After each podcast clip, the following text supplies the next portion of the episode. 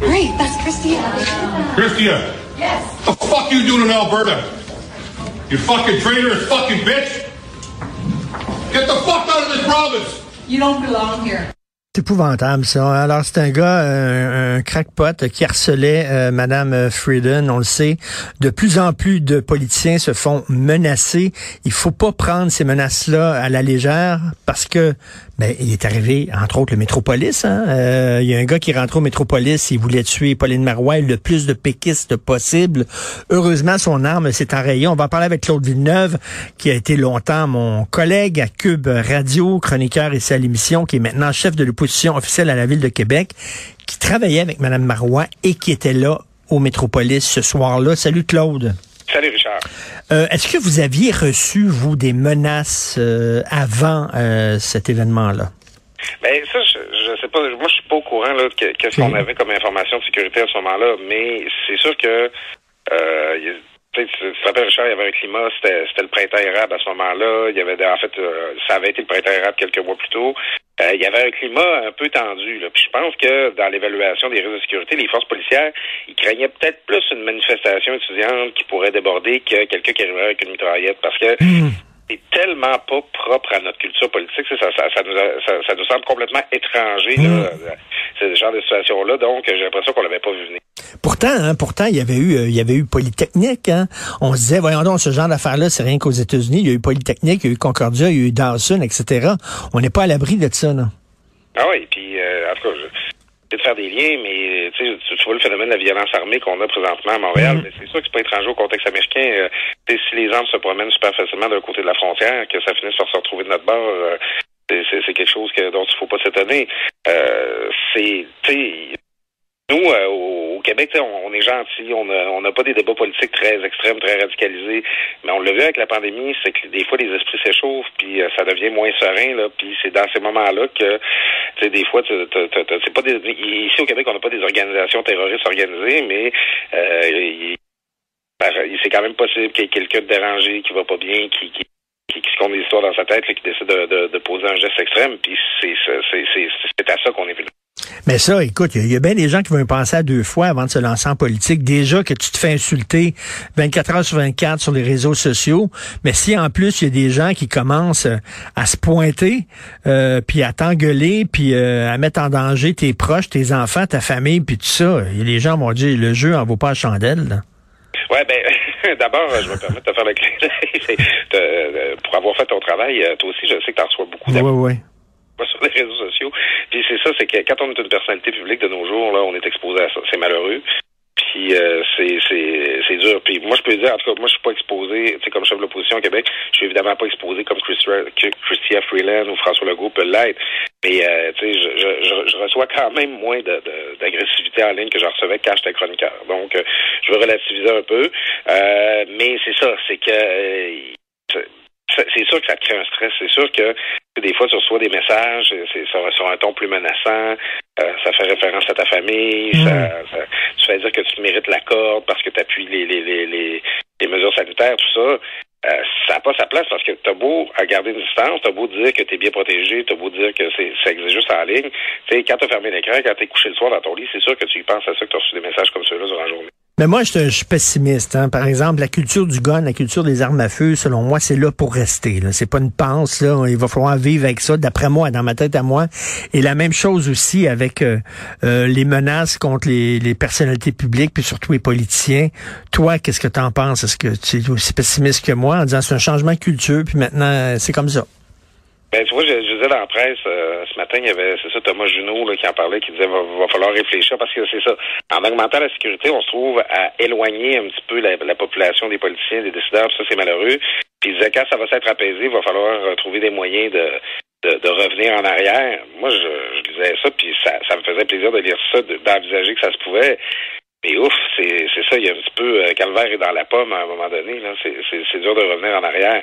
Euh, c'est euh, j'ai de la misère euh, à voir par, par où on peut prendre le problème. Est-ce qu'il faut euh, plus prendre soin des, des, gens qui vont pas bien? Est-ce que en même temps, c'est ça, je veux pas stigmatiser, euh, il y a des gens qui ont des problèmes de santé mentale, puis ça leur donne pas le goût d'aller. euh, Mais c'est, euh, mais c'est au-delà, au-delà des problèmes de santé mentale aussi. Il y a comme, sais, toute la, une certaine droite radicale, anti-establishment, tout ça, là, tu sais, la, gang de coucous qui ont pris d'assaut le Capitole, là, il y, a- y a ça aussi ici, là. Euh, tous les journalistes, puis tous les politiciens, puis les gens d'affaires, ils sont tous ensemble pour fourrer le peuple, puis tout ça, là. C'est comme euh, euh, une nouvelle, c'est- c'est c'est pas des gens nécessairement qui ont des troubles de santé men- mentale, mais euh, c'est c'est des gens qui, qui, qui, méprisent et qui détestent tout ce qui est establishment. Ben, il y a des gens qui rationalisent ça. Tu sais, C'est sûr, là, qui, puis justement, là, qui, qui vont, qui vont voir des espèces de théories là-dedans. Puis on le voit avec des phénomènes comme QAnon, puis euh, les... c'est- tu, tu nommes euh, l'éléphant dans la pièce, là, le, le, le, le- contexte, euh, la, la mouvance autour de Trump. Là, c'est évident que euh, monde, il y a du monde là-dedans pour qui il n'y a pas sais, Moi, je pense par contre que comme euh, les, les, comme modérés, comme les comme personnes qui croient au débat public, on a aussi une responsabilité.